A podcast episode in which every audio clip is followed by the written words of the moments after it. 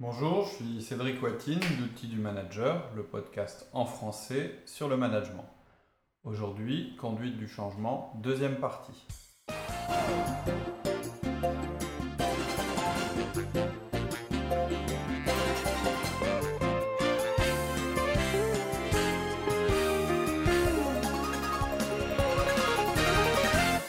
Bonjour Laurie. Bonjour Cédric. Donc euh, aujourd'hui, on va continuer sur notre lancée, sur le, sujet de la conduite du changement. Euh, on a un petit peu démarré euh, la dernière fois bah, sur les aspects les plus importants. C'est-à-dire, première chose qu'il faut que vous disiez, c'est que lorsqu'il y a un changement, il y a deux manières de faire. Il y a une manière dure qui est de dire de toute façon c'est comme ça et et on avance en marche forcée en utilisant le pouvoir hiérarchique qu'on a. On impose. Et puis il y a une autre manière de faire qui est plus, je dirais, euh, un petit peu, euh, je dirais, euh, à la commerciale, qui est, bah non, il faut un changement, ça se vend à nos équipes. Parce qu'on sait très bien que si on n'est pas convaincant, bah derrière, on n'aura pas des gens qui vont collaborer, je dirais, de, de, de, leur plein gré. Donc ça, c'est la première partie. On va y revenir un peu parce qu'on avait parler d'un exemple. Un exemple, on va revenir dans le disque, et puis on continuera sur les, deuxièmes, les, deux parties suivantes qui sont minimiser la logique du plan, et puis la, troisième partie qui est minimiser l'historique du planning, qui est une partie moins importante, mais c'est juste pour euh, vous éviter une erreur qui est assez classique. Ok, donc la semaine dernière, on a, tu nous as expliqué euh, un petit peu la, différence entre euh, donc Robert le vendeur et on avait l'exemple avec Séverine qui était euh, l'ingénieur informatique. Ils avaient deux modes de, fonctionnement différents. Mhm. Robert serait plus un D ou un I. Plus un vendeur. On va dire plus un commercial. Plus un commercial. Et puis euh, Séverine plus C. Procédurière, euh, la logique du système, etc., etc. Alors on a bien compris qu'il fallait adapter son discours aux deux personnes. Donc par exemple pour Séverine avoir un discours plus orienté procédure, mhm. avoir un cadre, la rassurer, comme quoi ça a mhm. été pensé, on va améliorer euh, cette procédure-là, ça va améliorer euh, cette, euh, cette, rentabilité. On va lui parler en termes de système, d'efficacité, et surtout on va essayer de minimiser chez elle la crainte de se retrouver dans des situations qu'elle n'a pas prévues, qui ne sont, pas, prévues, qui sont pas et où elle se retrouve. Alors il y a des gens qui adorent ça. Hein. Il y a des vendeurs, allez, posez-moi une question difficile. C'est là qu'ils s'éclatent. En général, ces gens-là, ce n'est pas des C. Un C, c'est quelqu'un qui réussit à toujours à raccrocher la situation à un système, à une manière de, la résoudre, etc. Donc c'est sûr que Séverine, premier truc, la rassurer, lui dire que ça va améliorer la façon dont l'entreprise va fonctionner, euh, lui dire que ça lui évitera de se retrouver en porte-à-faux, puisque tous les problèmes de garantie seront plus de son domaine. Voilà, ça, ça va plus lui parler. Et puis, peut-être va lui donner des détails, euh, vous ne devez pas la surprendre euh, en annonçant ça brusquement dans une réunion alors qu'elle n'a pas été prévenue. Voilà, ça, ça, ça. Il y aura, certain, il y aura un travail préalable à faire avec elle. Tandis que, Robert. Si pour Robert, euh, bah, lui, il est différent. Ces arguments-là ne vont pas du tout le toucher. Non, il va dire qu'est-ce qu'il me raconte. À la limite, le risque, si vous prenez Robert de cette manière-là, c'est qu'il n'adhère pas au projet. C'est-à-dire que Robert est différent. Lui, il est plus focalisé sur les personnes que sur les tâches ou les processus réduire les coûts ou, bien améliorer le fonctionnement des systèmes, ça lui parle pas trop, c'est pas son truc. Euh, à la limite, si vous dites ouais ouais c'est super, ça va réduire les coûts, le risque c'est que Robert, qui est plutôt un i, on va dire influent, ben, il va commencer à dire à tout le monde là, ça je connais, ils sont en train de réduire les coûts, on va avoir moins de moyens. Enfin, il risque de faire des interprétations, de partir un petit peu euh, en live de son côté. Donc, faut prendre en compte, voilà, c'est sa, manière de raisonner. Euh, son tempérament, lui expliquer par exemple que le nouveau plan va lui permettre de mieux convaincre ses clients, de mieux s'occuper des clients qui en ont le plus besoin, euh, lui permettre personnellement de signer plus de ventes. Euh, peut-être qu'avant, quelquefois, il est obligé de s'occuper des garanties parce que les clients s'en plaignaient, etc. Et, c'était un service qui était défaillant dans l'entreprise, hein, imaginons. Ben là, il faut lui dire, maintenant, maintenant tu vas pouvoir aller voir tes clients et leur dire, vous voyez, on vous a écouté. Et lui, connaissant son tempérament, vous savez qu'il ira même plus loin dans le discours. C'est un commercial. Il va dire, vous voyez, bon, j'ai écouté, j'ai changé, j'ai fait changer la procédure. J'ai remonté, vous, voyez, j'ai remonté le problème à la direction. Donc, euh, vous savez, on est, on est une société qui vous écoute. Et euh, je peux vous dire que j'ai défendu votre dossier. Je vous l'avais promis. Et maintenant, il y a du changement. Et donc, voilà, il va se mettre en valeur et il va mettre en valeur son entreprise. Et là, vous aurez gagné. Alors, bien sûr, je vous demande pas, je ne vous dis pas qu'il faut inventer des choses, hein, qu'on soit bien d'accord. Il y a une décision qui est prise, externalisation euh, du service garanti.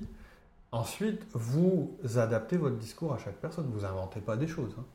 Hein, euh, il, y a, il, y a, une limite, et ça c'est à vous de la sentir, entre vendre un projet ou raconter n'importe quoi. Si vous racontez n'importe quoi, assez vite les gens vont s'en rendre compte. Donc voilà, ce que vous présentez à chacun, à Séverine et à Robert, et on a fait exprès de prendre des tempéraments très différents, en fait c'est deux faces de la même pièce. Vous faites juste l'effort de leur tourner la pièce du bon côté. Donc on va surtout pas présenter le projet comme la direction nous l'a présenté à nous. Alors ça oui, alors, alors ça, voilà, ça c'est très très important dans le rôle du manager. Et c'est pour ça euh, que, que je pense que je l'ai déjà dit. Si vous pensez euh, que votre rôle en tant que manager, c'est simplement euh, de répercuter les informations que vous avez de votre direction auprès de vos troupes, vous vous plantez. Vous, êtes, vous, devez amener de la valeur ajoutée. Vous devez amplifier, améliorer le message que vous avez. Euh, alors, donc je dis, vous devez, je veux dire, un extrême qui est pas, que je vous conseille pas, c'est d'aller voir les gens et vous dire, écoutez, il y a une, il y a une décision de la direction, c'est celle-là, je ne suis pas d'accord, mais de toute façon, on n'a pas le choix, il faut le faire. Là, vous êtes très mauvais. Il y a un milieu moyen qui est bah, de retranscrire à peu près ce que vous avez compris, ou bien euh, plutôt euh, bah, vous recevez un mail de la direction qui vous dit que le service des garanties euh, va être externalisé, vous le transférez à vos gens, et puis voilà, et puis qu'ils se débrouillent. Ça aussi, c'est vraiment pas très bon, on va dire c'est médiocre. Si vous voulez vraiment être bon, vous avez une énorme valeur ajoutée à donner au processus. Vous savez que quand des décisions de changement sont prises euh, au niveau de votre direction, elles sont prises en fonction de plein de choses. Sur le marché, sur les tendances lourdes, la nécessité de rentabilité pour les actionnaires, peu importe. Si vous pensez que ces gens-là, au niveau de votre direction, surtout si vous êtes dans une grosse entreprise, si vous pensez que ces gens-là, ils ont pris la décision en prenant en compte qu'il y avait un Robert, qu'il y avait une Séverine, qu'il y avait un, un Lionel, qui avait une Cécile qui allait réagir différemment, c'est peut-être ce qu'ils vous disent, mais non. Ils prennent des décisions et c'est leur job et c'est ce qui leur permet de prendre des décisions. Ils prennent des décisions en fonction de, critères qui sont voilà, avec du recul et, et, vous, de la concurrence. Voilà, et vous, vous êtes au niveau de votre équipe chargé de gérer euh, les contradictions que ça peut générer. C'est-à-dire que votre rôle... On doit personnaliser, on doit refaire à la rigueur la présentation. Et même améliorer. C'est-à-dire que vous allez adapter la partie du plan qui vous concerne à votre service et à vos collaborateurs sans changer le plan, mais en l'améliorant. C'est une des principales valeurs ajoutées du manager. Sinon, on n'aurait pas besoin de vous. C'est-à-dire s'il suffisait de balancer un mail pour que tout se fasse. On n'aurait pas besoin de chef d'équipe, on n'aurait ah pas, besoin de manager. responsable d'atelier. Bah on n'aurait même pas, besoin de, management. On travaillerait comme des machines, c'est pas le cas. Mais ça, j'en ai déjà parlé. On vous demande pas simplement de répéter bêtement ce qui vient d'eux, du style, bah voilà, va se passer ça, et puis on m'a dit de vous le dire. Si vous faites ça, vous êtes mauvais. Et euh, vos patrons vont vous considérer même comme mauvais, et vos collaborateurs vont vous considérer comme mauvais. Ils vont se dire, mais il sert à rien ce type-là il sert à rien. Je veux dire, quand je t'annonce quelque chose qui concerne ton service, euh, si toi derrière tu fais que répéter ce que j'ai dit, je peux y aller en direct. régulièrement, je te pose la question ben, qu'est-ce qu'on a le droit de dire? Est-ce que c'est confidentiel? Jusqu'à où on peut aller? Est-ce qu'on peut commencer à en parler? Est-ce qu'on peut commencer à préparer les équipes? Et ainsi de suite. Mm. Parce que tu es là pour interpréter le message, le traduire et l'adapter à ton service et à tes collaborateurs. Tu es même là pour amplifier les effets bénéfiques, c'est-à-dire à la fois d'éviter les dangers liés à la décision motiver ton équipe sur cet objectif ou, sur ce plan. Et leur faire voir à chacun, tiens, mais si pour toi ce plan-là, regarde, le changement va être positif, ça va t'amener ça, ça va te permettre de faire ça, ça va permettre de... C'est là qu'elle est toute votre valeur ajoutée. Si je m'adresse, dans le discours que je viens de faire, si je m'adresse à un I ou un D, je vais lui dire, mais c'est justement ça l'intérêt du rôle de manager. C'est là que tu vas t'éclater, c'est là que tu vas apporter ta touche, c'est là que tu contribues à l'entreprise. Si je m'adresse un, qu'est-ce que je dis? Non un D ou un I c'est ça que je veux dire. Si je m'adresse à un S ou un, je vais lui dire bah oui c'est à vous aussi de protéger vos équipes faire qu'elles trouvent leur compte etc dans les décisions que euh, qu'on va mettre en place. Un C bah oui c'est évident. Euh, s'il n'y a pas cette valeur ajoutée donnée par les managers, par tout l'encadrement intermédiaire, ça va mal fonctionner. C'est-à-dire qu'il va y avoir dans l'entreprise ce qu'on appelle du frottement, des mauvaises transmissions d'informations. On ne respectera plus les règles, on, ne respecte plus la hiérarchie et ainsi de suite. Tout à fait. Donc, très très important, c'est le cœur en fait du podcast, c'est de se dire que le rôle du manager, c'est donner la valeur ajoutée aux décisions. C'est-à-dire adapter, faire que euh, bah, c'est, en fait, c'est ça quand on dit que allez, 1 euh, plus 1 plus 1, ça fait 4 quand il y a un bon management.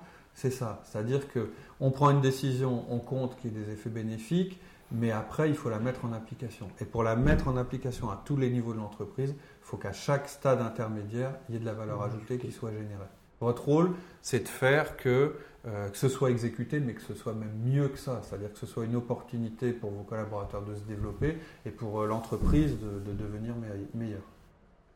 Ok. Ensuite, on parlait euh, sur le point suivant, tu, nous avais dit minimiser la logique du plan. Ouais. Qu'est-ce que tu appelles la logique du plan? En fait, vous, c'est un petit peu ce que, ce que je disais en introduction. Bah, la logique, c'est, euh, voilà, on m'a expliqué qu'il y avait un changement, on me l'a expliqué avec des arguments, etc. Moi, je l'ai interprété, je me suis approprié cette idée, et derrière ce plan, euh, j'ai trouvé une, logique. Euh, or, or c'est pas ça. C'est-à-dire qu'au moment où vous allez faire, vous allez avoir envie de faire une belle démonstration pour dire, soit, bah, regardez comme on est intelligent, on a trouvé un plan magnifique, voilà ce qu'on va faire, voilà les changements qui vont se mettre en place. Euh, ce qui vous convaincrait énormément ou qui ferait plaisir à votre direction. C'est-à-dire qu'au moment où vous rentrez dans la salle de réunion euh, pour euh, faire cette présentation, ce que vous avez en face de vous, c'est pas votre direction, c'est vos collaborateurs. Donc c'est pas le même langage. Le but c'est pas de montrer à, ces gens-là comme vous avez bien compris le changement qui allait être fait. C'est plus que ça. Vous risquez sinon de leur donner un truc qui vont pas comprendre ou qui même va les, va les démotiver. Je reviens sur euh, la valeur ajoutée. Hein. Vous êtes mhm. une courroie de transmission. C'est le minimum, la courroie de transmission. Il faut ajouter de la valeur au message, aux instructions que vous allez passer. Quand vous apprenez quelque chose de la part de votre direction, c'est pas seulement une information qu'elle vous donne. Elle vous charge en même temps de comprendre toutes les conséquences de cette euh, information sur votre équipe et de les traduire. Donc, commettez pas la grave erreur de penser que c'est comment dire, qu'en fait, en vous donnant ça, on vous donne seulement du pouvoir.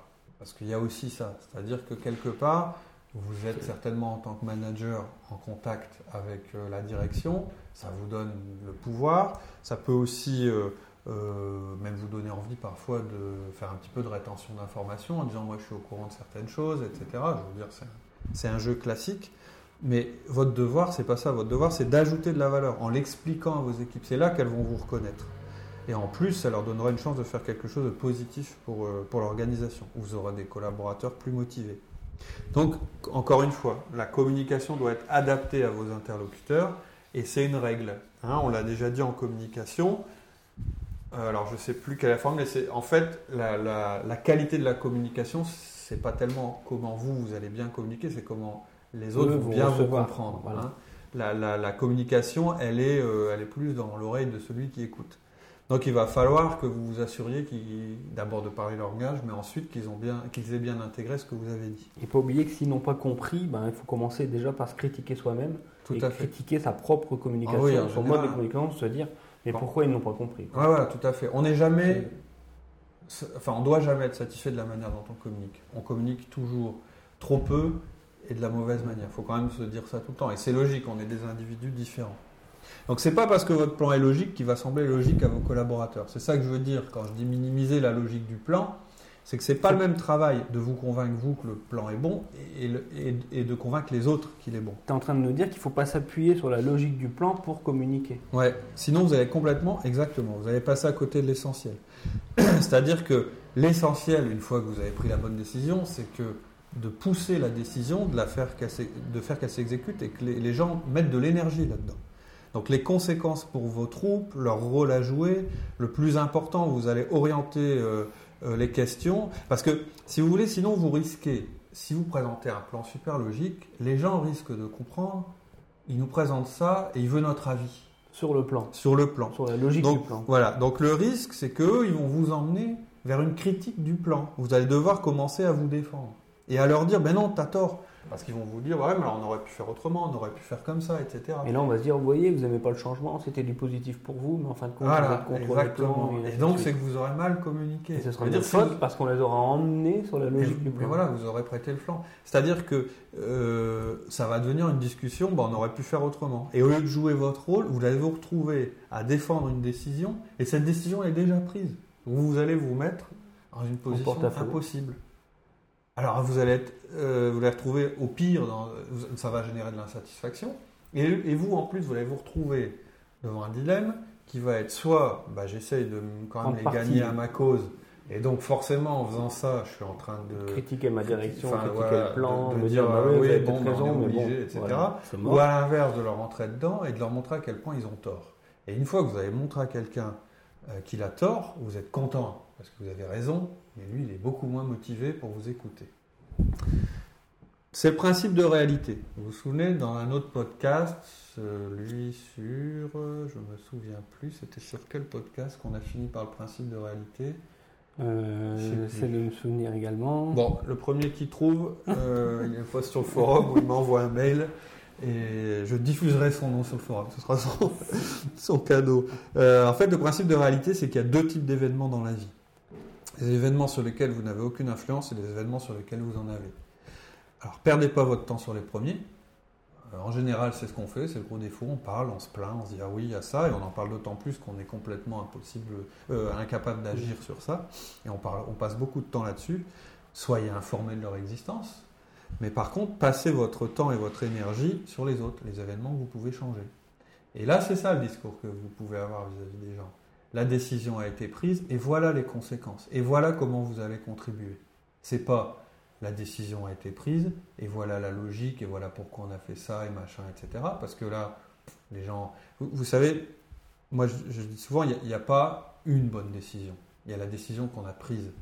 Quand on, quand on a du mal à décider entre, je dirais, trois solutions différentes, en réalité, c'est que certainement les trois sont bonnes. Et le fait qu'on en ait choisi une, ça permet de se focaliser sur celle-là. Et de faire en sorte qu'elle devienne la bonne, puisque c'est celle qu'on a choisie. Donc vous pouvez appliquer un petit peu ce principe de, à la, euh, ce principe de, de, de, principe de réalité à la conduite du changement. Passez pas votre temps avec vos équipes à vous plaindre de telle ou telle décision de direction, ça ne changerait rien et ça va créer du négatif. Au contraire, investissez-vous avec vos équipes pour faire en sorte que cette décision réussisse et puis que ça apporte de la valeur ajoutée à votre organisation. Vous devez faire cet effort de positiver toute décision de votre, de votre direction pour vos équipes. Il ne faut pas vous tromper de combat. Moi, j'utilise un petit outil également quand je suis comme ça en, présentation ou euh, comme quoi euh, le changement va arriver, tout ça. Je fais un petit atelier qui s'appelle l'anti-brainstorming. L'anti-brainstorming, je, demande aux gens qu'est-ce qui ferait que le projet ne fonctionnerait pas. Mm. Ça permet également de lister tous les, tous les problèmes dont mm. chacun parle. Mm. Et ensuite, généralement, quand tout le monde a sorti tous les problèmes de ce qu'il pourrait faire Qu'est-ce qui ferait que le projet ne marche pas mmh. bah, C'est toutes les choses à ne pas faire. Voilà, c'est ça. Donc obligatoirement, les gens vont être dans le positif, ils vont dire bah, voilà, ils ne peuvent pas faire ce qu'ils viennent de dire, mmh. vu que ça serait vraiment saboter le projet. Mmh. Et à côté de ça, après, on peut travailler sur le positif. c'est excellent. Moi, j'appelle ça l'anti-brainstorm. Ouais, mais c'est pas mal. Parce qu'en fait, ça c'est très très bon. À mon avis, il ne faut pas utiliser ça euh, systématiquement. Non, non, non. Mais quand on sent ou qu'on sait, parce qu'on connaît ces gens, quand, quand, on sait que ça va rencontrer euh, de la réticence, une fois qu'on a appliqué les outils dont je viens de parler, celui-là, il est intéressant parce que ça peut être un petit peu ce qu'on va utiliser pour canaliser le négatif. C'est-à-dire, là, quand tu fais ça, en fait, tu leur permets de vider leur sac. Et puis ceux qui sont anti-changement, alors là, ils s'en donnent à cœur joie. Ouais, donc ils ont ah leur rôle, tout motivés, tout. Et puis après, ils sont coincés. Voilà, ils ont vidé leur sac et puis ils peuvent plus faire ce qu'ils ont écrit qu'il fallait pas faire. Et, et quelque part, c'est bien parce qu'en faisant ça, tu actes, tu leur dis, mais la décision, elle est prise. Donc c'est ça qui va se passer. Donc, euh, on peut être d'accord, pas d'accord, machin. Vous n'avez pas le droit de dire que vous n'êtes pas d'accord. Je suis désolé, en tant que manager, vous devez dire si, si. Euh. alors évidemment, euh, si vous avez, et ça on en a parlé dans un autre podcast qui s'appelle, celui-là je vais m'en souvenir, c'est Je ne suis pas d'accord avec mon patron. Quand vous n'êtes pas d'accord avec une décision ou quelque chose, il y a la manière de le faire. Hein. Là, vous prenez le podcast, et, et la dernière manière de le faire, ce qu'il faut absolument pas faire, et ce qu'on fait souvent, naturellement, parce que c'est humain, c'est aller s'en plaindre à ses collaborateurs. Ça, c'est une catastrophe. Et c'est surtout pas eux qu'il faut aller s'en plaindre. Donc, en général, quand vous, avez, quand vous annoncez une décision, c'est de toute façon, que vous êtes convaincu qu'elle doit être prise. Et je me souviens, il y a, il y a un moment que j'ai pris une, j'avais pris une décision vis-à-vis d'un de nos collaborateurs, euh, enfin pas vis-à-vis d'un de nos collaborateurs, j'avais pris une décision contre l'avis d'un de nos collaborateurs et qui m'a dit, et j'ai vraiment apprécié, qui m'a dit écoutez, je pense que c'est une mauvaise décision, moi j'aurais pris l'autre, mais il dit maintenant je ferai tout pour que ça réussisse et vous m'entendrez jamais critiquer mmh. votre décision.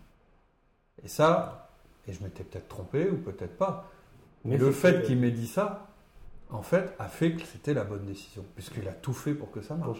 et ça a marché, et, grâce à lui. tout à fait. Donc voilà, une fois qu'une décision est prise, vous ne trompez pas de combat, euh, vous n'êtes pas là pour défendre la logique de la, décision, vous pouvez l'expliquer, mais surtout, vous devez vendre à vos collaborateurs la décision. Leur montrer pourquoi c'est bénéfique pour eux et avec le langage qui est adapté. Surtout qu'on n'est plus dans la phase de mise en place, de trouver des solutions.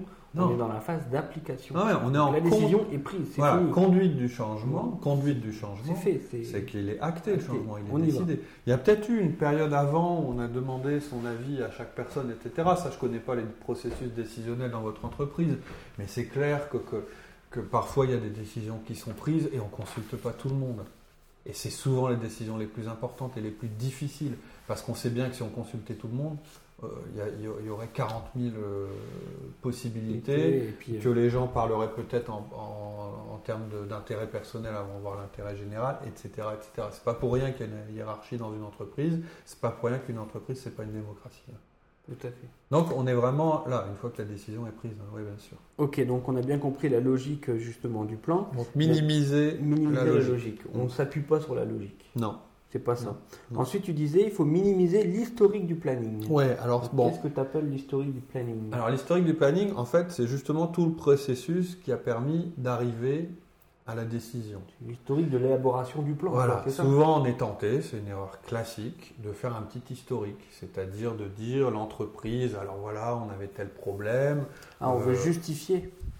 Ouais, en fait, on essaye de justifier la prise de décision par un historique, c'est-à-dire de dire, bah voilà, on était confronté à tel problème, et, c'est naturel. D'ailleurs, je dirais même que quand on, quelle que soit la présentation, on, est, on a toujours cette tentation de repartir de l'historique. En général, c'est, on, a l'impression qu'avant d'arriver euh, aux idées à la phase action, il faut reprendre tout l'historique. Pourquoi on a fait ça? Voilà, pourquoi on a fait ça?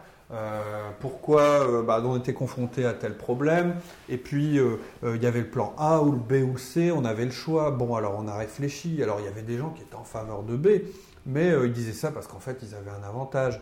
Et puis, on n'a pas fait C. Bon, on n'avait pas les finances pour faire C, donc on ne pouvait pas le faire, etc. Et là, vous partez dans une, une espèce de truc. Alors, ça flatte peut-être un petit peu votre ego parce que vous vous mettez en valeur, vous montrez à vos collaborateurs que vous avez été intégrés dans le processus de décision, mais eux, ils n'en ont rien à fiche de ça.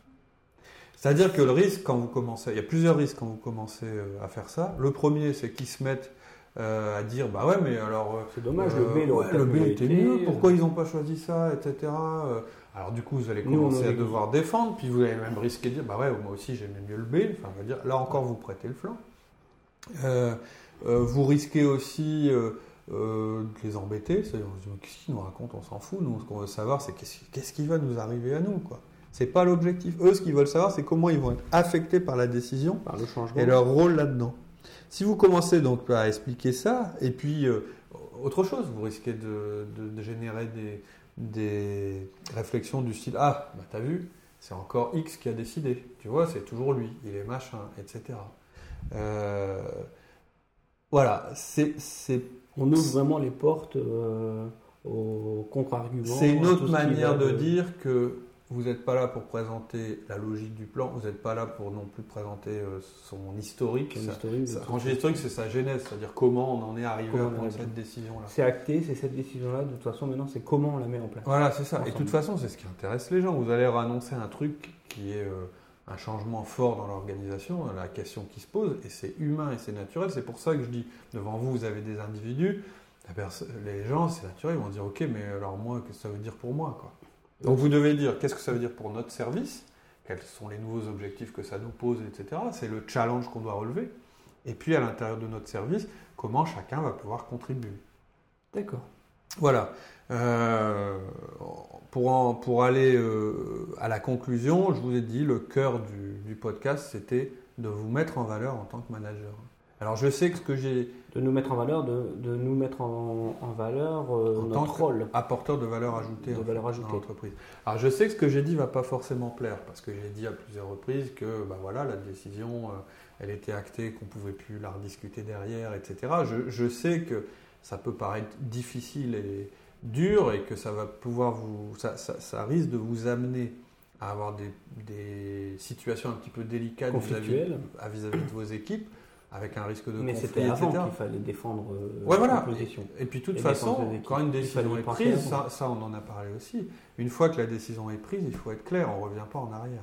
Et d'où l'intérêt, moi je vais rebondir aussi sur les 1 à 1. Mm. Le 1 à 1, ça permet quand même de bien connaître les différents collaborateurs qu'on a dans son équipe. Et donc d'anticiper lorsqu'on est en, brainstorming, quand on est en train d'élaborer un nouveau plan, justement de prendre en compte, ah oui, dans mon équipe, moi j'ai ces profils-là, Mm. et dans l'élaboration du plan, commencer déjà à penser aux Mm. différentes personnes et à penser comment on va présenter le plan une fois qu'il sera acté. On peut déjà commencer à y penser. Il faut faire attention que ça ne prenne pas trop le pas sur la décision qu'on va prendre. Quelquefois, il faut aussi s'abstraire de Ah oui, mais si on fait ça, un tel va réagir comme ça, etc. etc. Non, C'est non. deux phases. On prend la décision, la meilleure possible. Et de toute façon, client, Pour le client, pour le service pour les client, clients en ou pour l'entreprise. Et puis Le ensuite, bah, ok, comment je le vends? C'est comme ça. Je veux dire, un vendeur, il n'a pas le choix. Ouais. Un vendeur, euh, il a une palette de produits à vendre, il en connaît les caractéristiques. En face de lui, il a des clients et puis il fait le lien entre les deux. Manager, c'est pareil. Vous avez un rôle de vendeur. Ok. Voilà. Euh, merci Cédric. Bonne semaine à tous À très bientôt. et à la prochaine fois. Allez, au revoir. Bonne semaine, au revoir.